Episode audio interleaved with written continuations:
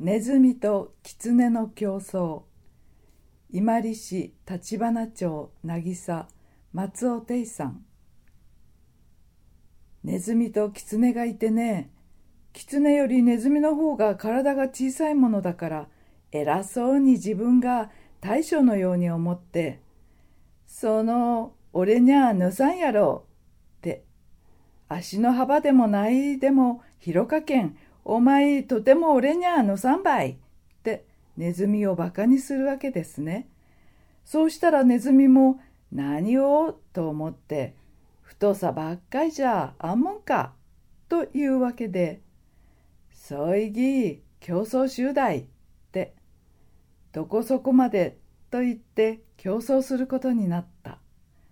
そうしたらその時明日競争ぜ。ち。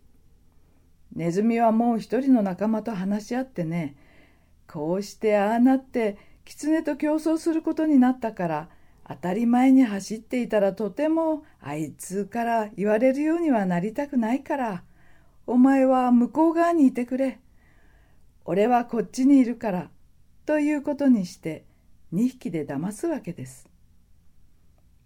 そうして狐は一生懸命、よーいどんで走っていく。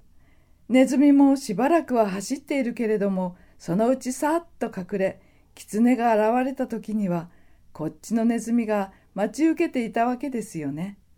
そして、あら、狐さん、今や、おりゃ、まっとはようから来とっとっけ。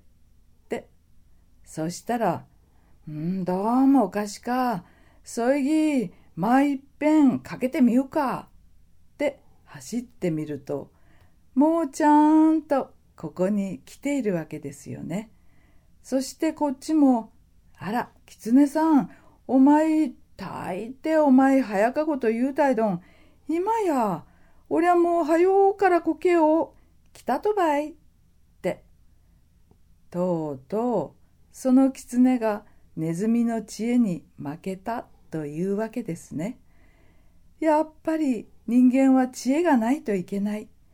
腕力だけではいけないのです。というお話です。